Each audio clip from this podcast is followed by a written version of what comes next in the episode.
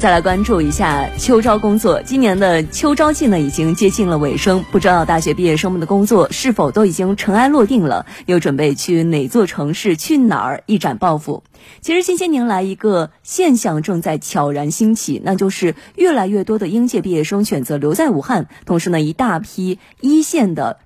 城市人才也正在回流回到武汉。嗯，那么到底是出于什么考虑，让众多的青年才俊选择把武汉？作为自己人生打拼和奋斗的起点呢，或许到武汉光谷走上一圈，您就可以找到答案。来听焦点观察：修好梧桐树，引得凤凰来。由湖北台记者夏小青、通讯员陈一亮、马丹妮、马航采制。武汉光谷超一百八十万人口，平均年龄三十一岁，是当之无愧的青年之城。作为湖北乃至中国的创新高地。光谷吸引了小米、科大讯飞、尚德机构等一大批互联网领军企业设立第二总部，有着强劲的人才吞吐能力。今天是小米武汉总部成立三周年的日子。二零一七年，雷军决定建设小米武汉总部。二零一八年，小米云平台部开始鼓励员工前往武汉发展。考虑到在北京落户、购房、子女教育等一系列问题，部门员工张鹏在得知消息后，第一个报了名，并根据武汉市大学生落户政策，提前将户口迁到了武汉。那我们就当时考虑说是，哎，我的户口先迁过来，防止武汉的以后这个政策再收紧了，你比如说户口不好落之类的，对吧？就想着来一个。省会城市啊，新一线城市，然后能安家，同时能兼顾到生活。一九八九年出生的张鹏是河南南阳人，二零一二年十一月加入小米，从朝阳区的望京到海淀区的清河，六年多的时间里，北漂一族的张鹏陪伴着小米一路成长，工作充满干劲，生活却略显单调。休息时，张鹏大多宅在家里。大城市还是挺吸引人的，但是觉得跟个人生活还是比较远吧，接不住地气。你即使再繁华，感觉跟自己的生活其实并没有太大关系。二零一五年新婚后，张鹏一直与老家的妻子分隔两地，这让他萌生了动一动的想法。二零一七年，女儿的出生彻底让张鹏着急了：是继续坚守北京，还是回老家与妻女团聚？二零一七年六月，小米武汉总部落户光谷，这给了张鹏新的选择。正在崛起的新一线城市，平薪回流的公司待遇，开疆拓土的人才需求，最终张鹏选择扎根光谷，并成功一步步从基层岗走向了管理岗。目前带领着十三人的团队，专注于云平台云业务的平台研发工作。我慢慢的由少到多，然后整体带一个团队，实际上对我们的成长职业也有非常大的一个帮助。其实回武汉后，大多数的时间还是扑在工作上。孩子的话，你比如说现在晚上下班。可以陪孩子再玩个一个多小时，给他封一封啊，然后给他读读绘本啊，觉得这种挺有幸福感的。我觉得这就是生活跟工作的平衡。经过三年的发展，目前小米武汉总部员工超两千人，其中不乏跟张鹏一样从北京回流到武汉的员工。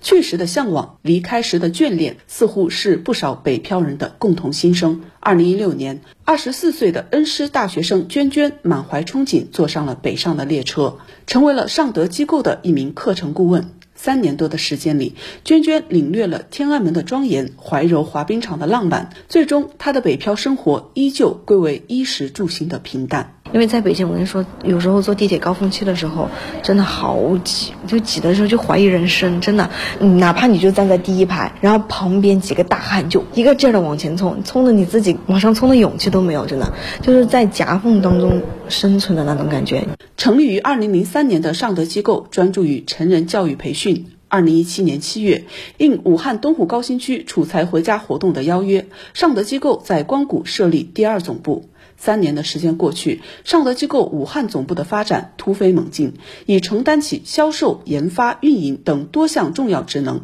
并建立了运营中心和结算中心，创造出数千个就业岗位。工作中，身处北京的娟娟发现，跟武汉的业务往来明显增多，一些同事也已悄然去了武汉，这些都让娟娟想回家了。就是在外面遇见什么事儿，你得自己扛。就是每年从北京回来的时候，我就会感觉好远，而且就是一个大箱子一个大箱子。其实外面的世界会很好，但是我觉得在家里还是就是相当于回家归家的那种感觉。今年四月。回到武汉的娟娟，开启了全新的生活节奏。步行十五分钟就能到公司，高铁三小时就能回到父母身边，这些都是在北京时所不敢奢望的。和娟娟一样，同样选择来武汉发展的，还有尚德机构财会职业资格证主讲老师洪亮。毕业于湖北经济学院的洪亮是土生土长的武汉人，时隔多年再次回到武汉，眼前的变化让他惊叹。啊，光复广场的话，这就是我原来回学校的必经之路，对吧？但是我一九年回来的时候，我都不认得这，我是那天就是啊，无意间我看到有那个七五八从那过，然后他说哦，原来我读书的时候上学就是这条路啊，啊，现在已经修这么好了，挺繁华的啊，所以其实城市的发展还是挺快的，我觉得。城市面貌翻天覆地，经济建设高速发展，这让有着五年工作经验的洪亮相信，在武汉同样能实现自己的职业发展目标。如今年仅三十一岁的洪亮已成为公司前端项目纵线项目总监，负责教师统筹、项目管理等更多事务，管理的团队规模近百人。在武汉，它有一些，它是有这个叫支柱层人才的，就是是它的一个很大的优势吧。大的企业其实也来到武汉嘛，就是有一些头部的企业、一些头部的人才来到这儿，它这种聚合的效应就会发挥出来。近年来，在武汉设立第二总部的八十多家互联网企业中，教育领域企业就达到了三十多家。数据显示，光谷互联网在线教育企业今年招聘规模将达一点五万人。为了更好地服务第二总部企业在本土的发展，今年九月，在二零二零楚才回家北京站峰会现场，武汉光谷数字经济人才工作站正式授牌，小米、尚德机构都位列其中。光谷互联网加产业发展办公室副主任李游介绍，设立人才工作站，就是为了以武汉的房价、教育、就医等综合优势，吸引更多人才到武汉安家落户，更好地推动人才在企业内部流动，保障企业的长远发展。我们的人才工作站就是我们会定期不定期的派人才专员到这些大的跟武汉有关系的这些企业的总部去，然后协助这些企业的人事部门对他的员工做武汉人才政策方面的宣讲和推进，帮助他们把更多的愿意到武汉工作的人员从总部或者从其他的一些分部调配到武汉，因为他希望这些人可以稳定下来，对于公司的长远发展是有好处的。嗯。